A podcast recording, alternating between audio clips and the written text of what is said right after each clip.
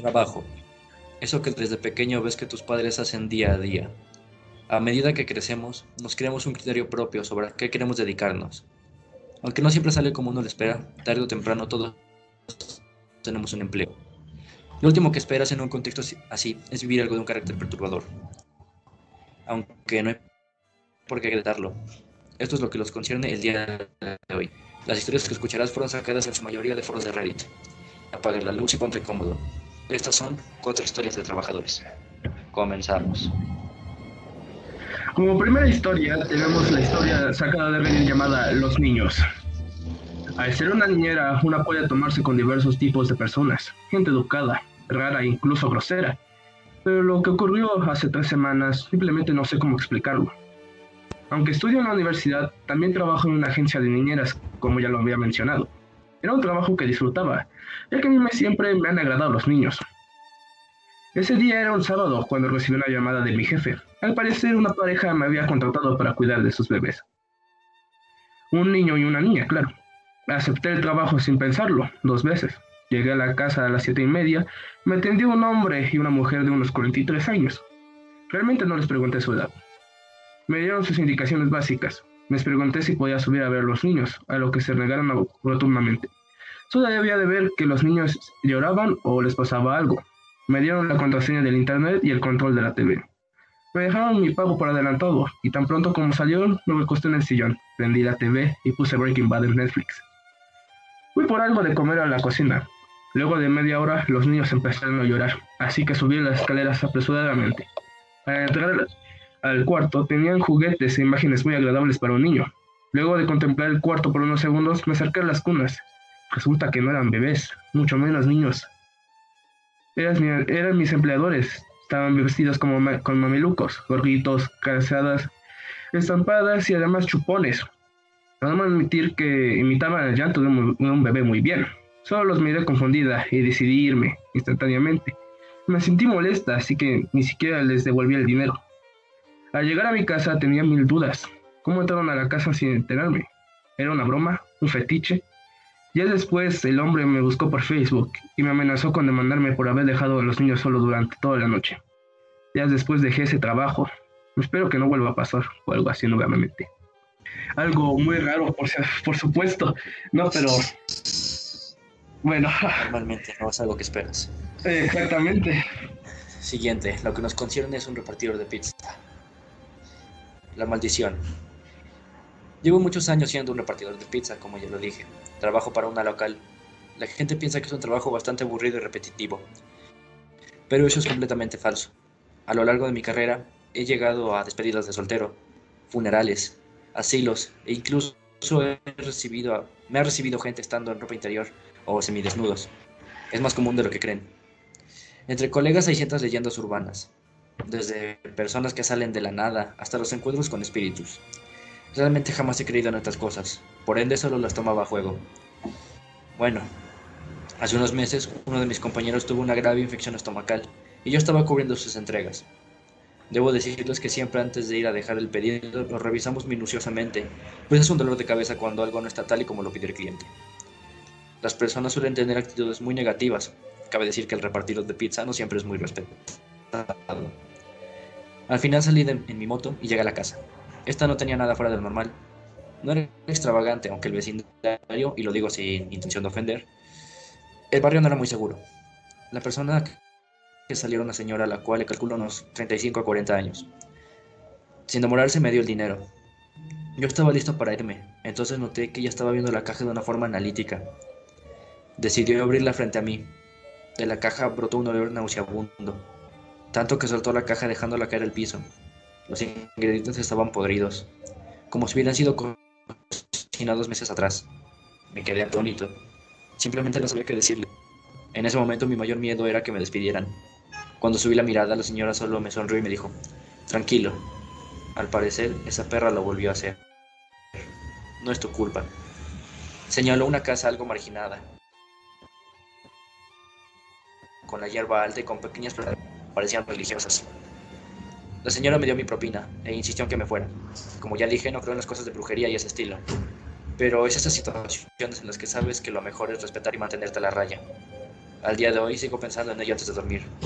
Sea lo que sea, no quiero volver a pasar por algo así. Algo muy raro, por supuesto, ¿no? O sea, básicamente hizo que la comida se pudiera. Manipula el tiempo. Bueno, exactamente, manipuló el tiempo. Así que, pudiendo hacer otras cosas, hizo eso. Bueno. Pero bueno, vamos. Sí. Pasamos a la siguiente historia, que es el hombre con camisa de rayas. Al graduarme, el primer trabajo que conseguí fue de un asilo mental. A partir de trabajar en ese lugar, me quedé con múltiples anécdotas de todo tipo. Casi no experimenté cosas aterradoras, pero realmente hay una a la que la recuerdo a la perfección. Era invierno, lo recuerdo porque el lugar estaba adornado. Hacía mucho frío y casi no había personal. Yo me encontraba platicando con uno de mis pacientes, porque al contrario de lo que muchos creen, los pacientes no son, tan, no son tan agresivos ni inestables. Con algunos puedes tener una conversación perfecta y estable. El día había transcurrido de forma normal, bastante aburrido para decir verdad. Estaba a punto de ir a otra parte del lugar. Mientras, mientras caminaba, logré ir como uno de los pacientes. Gritaba y se quejaba. Fui instantáneamente a verlo y estaba en la esquina cubriéndose algo, estuve llorando.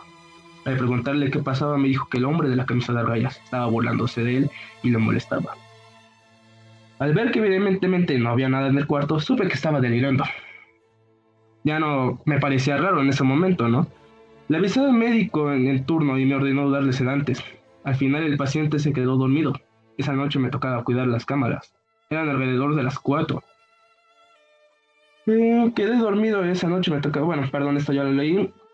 Cuando a través de la cámara vi una persona parada enfrente de la, de la cama del paciente. Le informé a una enfermera que estaba cerca, pero cuando llegó obviamente ya no había nada. Algo raro, por supuesto. Media hora después el paciente falleció. Creí que solo era sugestión de lo que vi. A la mañana siguiente otra persona me dijo lo mismo. Una persona de rayas lo estaba viendo toda la noche. Creí que quizás el tipo había oído de la noche anterior, y ese día luego fue para el otro lado, luego de que otra sección los pacientes reportaron exactamente la misma situación pero que no tengan el mismo destino que el anterior paciente que murió lamentablemente, ¿no? Pero bueno, algo raro, ¿no? Digo, como estaba... Sí. Hacia el principio puedes dudarlo porque están pegadas las habitaciones, pero... Y además, pues es una otra parte.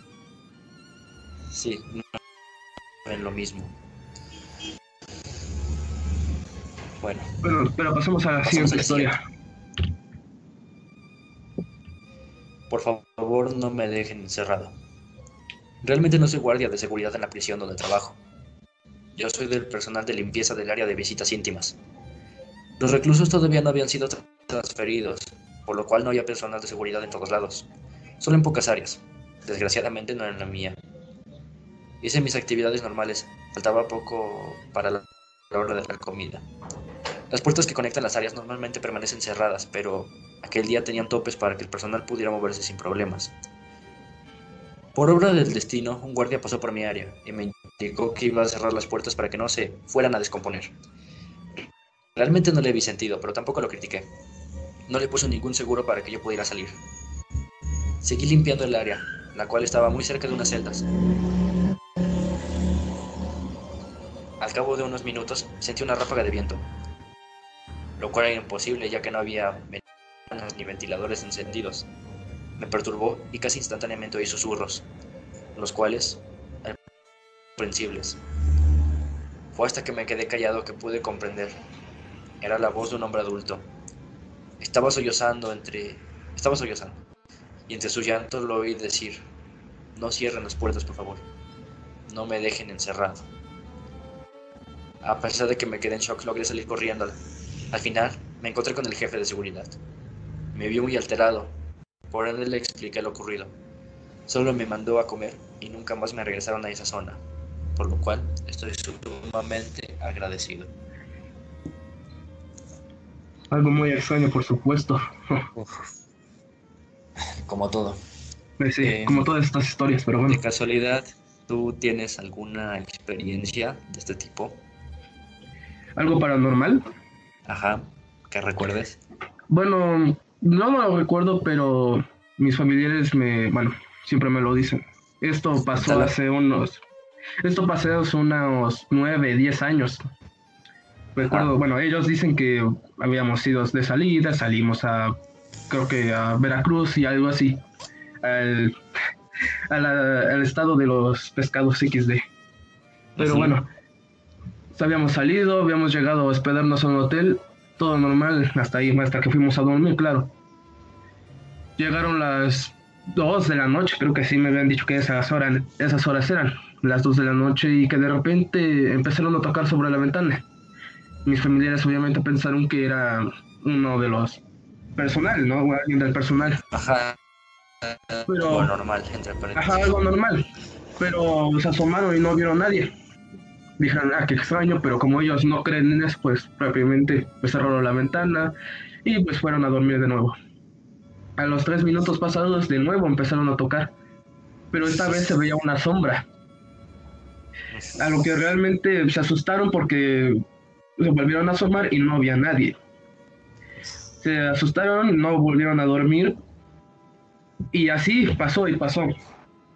Ya fue el día de la mañana, ellos no pudieron dormir, estaban muy cansados, pero le platicaron esto ahora sí al personal. Y el personal básicamente lo que dijo es que no nos preocupáramos, porque era algo ya normal en ese hotel. Había lamentablemente almas. Ahí ellos decían eso, que había muchas, que había almas en pena por ese hotel. Había gente ahí. Almas en pena, básicamente. No gente física. Exacto, no gente física. Pero que había muchas almas en pena por ahí y que era algo normal. Que ya nos. Bueno, que obviamente se asustaron, pero que a la vez mantuvieron el control, ya que era algo normal en ese hotel. Y ellos cuando escucharon eso se quedaron como que, bueno, no vuelvo a venir a este hotel por esa razón. Sí, no vuelvo a venir Y además de que, bueno, ellos cuentan que el hotel no era de lo mejor, ¿sabes? No, no era un buen hotel para quedarse a dormir. No era algo cómodo quedarse a dormir en ese hotel. Era de paso. Ajá, era de paso nada más. No algo que disfrutes y que dijeras, no, pues cuando venga voy a quedarme otra vez en ese hotel. Pero no. Pero eso, eso fue la anécdota que me habían dicho. Y también tengo otra, bueno, a ver, cuenta, cuéntame la sé si yo cuento una y luego vas tú. A ver, a ver. Eh, a ver, tengo dos. Eh, la primera sería con mi primo Mauricio, si estás viendo un saludo. Eh, teníamos que 8 o 9 años. Ajá. Era de madrugada, bueno, como las 12, casi la 1 de la mañana. Y teníamos, estábamos jugando fútbol, me acuerdo perfectamente. Teníamos una lámpara para iluminar y como nada más éramos dos, estábamos tirando penales. En eso él patea y yo me aviento por la pelota. Cuando me levanto, veo que él está viendo a la azotea de junto, por, ves que están juntas las casas. Ajá. Y lo que veo es una sombra de alguien muy alto y muy delgado, pero con brazos que le llegan a las rodillas. A la bestia. Ajá. Nada más estaba ahí viéndonos. Y yo me había quedado paralizado, nada más porque él me dijo, corre. Y tanta fue el miedo que para entrar por la puerta principal había que darse una pequeña vuelta. Nos metimos por la ventana y ya una vez adentro nos separamos y todos a cerrar ventanas y puertas. Ajá. Ya recuerdo, yo me acuerdo que estar cerrando la puerta principal y ver cómo esa cosa nada más como que había girado la cabeza para ver Y realmente fue hasta ahí porque ya no volvimos a salir esa noche y ya nunca más volvió a salir, ni nada. ¿Y les contaste esto a sus padres o...? Sí, que entre nosotros. No manches, encontrarte a un güey así, por la, ya por la madrugada, pero a ver, una pregunta, ¿ustedes qué hacen en la madrugada jugando fútbol? No estábamos solos en la casa. Ahora. ¿Qué esperas ah, que solos. Niños? ¿Qué esperas que hagan niños de 8 o 9 años? No, pues que vean Paw Patrol o algo así, ¿no? O sea, ah, pero no había Paw Patrol en esos tiempos, ¿o sí? Eh, fue, fue que en 2013 o 2014. No, pues no sabía decirte si Paw Patrol ya había salido en esos tiempos. Bueno, eh, dices que tienes otra, ¿no? Ah, sí, tengo otra y esta fue, bueno, ya hace unos tres años a lo mejor. Y bueno, yo estaba aquí en mi casa, ya eran las 3 de la madrugada, porque siempre cuando... Algo extraño es que cuando pasa una actividad paranormal... Ajá, las, las famosas 3 de la mañana, que pasa algo paranormal siempre a esas horas. Y bueno, en realidad tienen razón, ¿no? Porque la mayoría de, de casos paranormales siempre son esas horas. Pero bueno, Eran las 2 de la mañana, yo me desperté. ¿Eh? No, no, no. Ah, eran las 2 de la mañana, yo me desperté por casualidad. Creo que había tenido una pesadilla, pero no le tomé mucha importancia. Quería irme a dormir de nuevo cuando de repente, cuando yo, bueno, yo tengo mi ventana enfrente de mí cuando duermo y vi que se movió la cortina. Digo, no, pues debí de haber dejado la ventana abierta, que la cosa, pero estaba cerrada. Me digo, ah, pues qué tontería de haber entrado al viento por algún orificio de la ventana o algo así. Ya, me vuelvo a quedar dormido.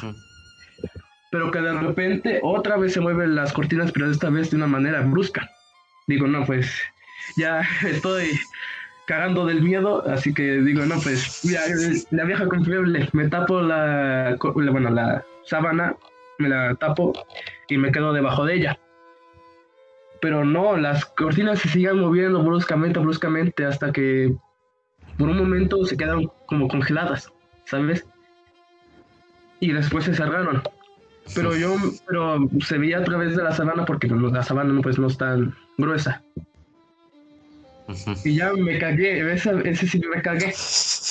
yo me quedo que no jodas, porque eh, a qué momento me van a asustar o algo así. Pasaron las horas y. Ajá, pasaron las horas, pero ya no pasó otra vez lo de las cortinas, ni nada. Pero sí sentí que algo me estaba, me estaba bueno, algo estaba encima mío de mis piernas, ¿sabes? Había algo encima mío. Y digo, no, mejor no me quito la sábana aunque me esté sofocando. Ya me quise dormir, no pude dormir. Y así sentí por varias horas hasta que ya no lo pude sentir y ya eran como las 6 de la mañana o algo así. Que por fin pude, ya bueno, ya no sentí esa sensación de que alguien estaba encima mío de mis piernas. De que alguien estaba ahí. ¿Mandé? Nada, nada. Síguele, síguele. Es que no te escucho muy bien, pero bueno. Síguele, síguele. Y ya me quito la sábana despacio y no había nada, ya no había nada, las cortinas actuaban normalmente, ya no se movían. Volví, abrí la ventana, no había nada, aunque hay algo que sí destaca, eh, bueno, a esa hora y es que olía mucho a, olía mucho a tierra, de, a tierra, ¿sabes? Mucho tierra. Olía demasiado a tierra. Tierra. Ajá, tierra. Y yo me quedo, pero ¿por qué huele a tierra? Pues si aquí hay puro concreto, ¿no? pues sí, pues fue mi patio trasero y en mi patio trasero pues no hay tierra. Aunque sea un patio trasero, claro. Se salió de la tumba. Ah, pues no sabría decir eso. Yo, bueno, yo me quedé medio extraño porque me había esperado olor a carne podrida o, o algo así, pero no, olor a tierra. Y me quedé, y me quedé extrañado. Dije, no, pues nunca me vuelvo a despertar a las 3 de estos de la madrugada porque me vaya a pasar la misma tontería y me voy, esta vez si me cago completo. Pero bueno, eso fue la, el suceso paranormal. Espero que nunca se vuelva a repetir, porque si no, como ya te dije, me sí, ahora sí me cago. Pero bueno. Pues yo tuve una, una última. Cuéntala. Eh, ¿Cómo se llama?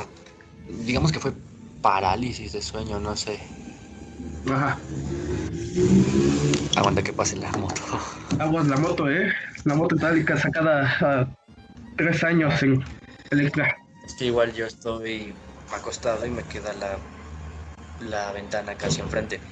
en esto, pues normalmente cierro la cortina porque me entra la luz del sol en la mañana y es molesto. Ajá. Ese día pues estaba completamente corrida, a modo de que no hiciera su trabajo, ¿no? Ajá. Y lo que recuerdo es haberme... Fue dos ocasiones, me volteo y veo que está corrida la cortina, no le doy importancia.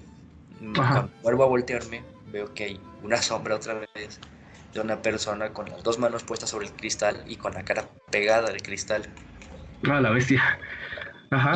Y yo vivo en segundo, bueno, en ese momento yo estaba en un segundo piso, o sea, no había como de dónde se colgara o algo así. Spider-Man a lo mejor, quién sabe. No sé, y me acuerdo que lo estuve viendo un buen rato así viéndolo de frente con las sábanas encima. Y le metió dos manotazos al vidrio así como si fuera a romper. Como déjame entrar, déjame entrar que te voy a hacer el chiquis Algo así, pero nadie escuchó en mi casa. Ajá, nada más lo escuchaste tú. Sí. Ahora. Ajá. Y realmente no sé cuánto ya ha sido, pero yo sentí que fue una hora hasta que como que se aventó para atrás y ya no lo vi. No manches. Y ya, básicamente consistió en eso. O sea, básicamente alguien estuvo enfrente tuyo de la ventana que, bueno, que tú duermes en el segundo piso, dices, ¿no? Más o menos. ¿Y cómo se pudo pegar? No lo sabes. Pero que se te quedó viendo fijamente. O sea, la verdad no encuentro, así no hay ninguna explicación lógica de eso, pero bueno. Pero no sé si haya sido su gestión, más probable. ¿Mm? Pero lo chistoso es que tú te le quedaste viendo, ¿eh? No, no sé si te paralizaste o quisiste hacer la batalla de miradas o algo así, a ver quién la tiene más grande o qué pedo. Pero bueno. Este, creo que estas han sido todas las... ¿Maná? Con esto podemos terminar, ¿no?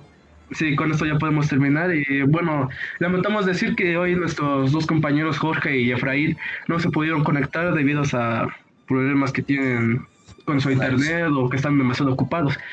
Y pues obviamente comprendamos, ¿no? Eso, Jessley. Evidentemente. Eh, por último, pues despedirnos. Eh, agradecer si llegaron hasta aquí.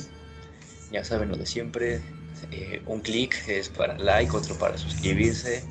Pueden compartirlo. Pueden revisar los dos episodios anteriores. Ay, por cierto, agradecerles. Llegamos a 100 visitas. A ver cuándo, cuando somos influencers. Probablemente. Y bueno, creo que ahora sí con esto lo podemos detener. Muchas gracias. Usen cubrebocas. Hasta luego. Hasta luego. Bye.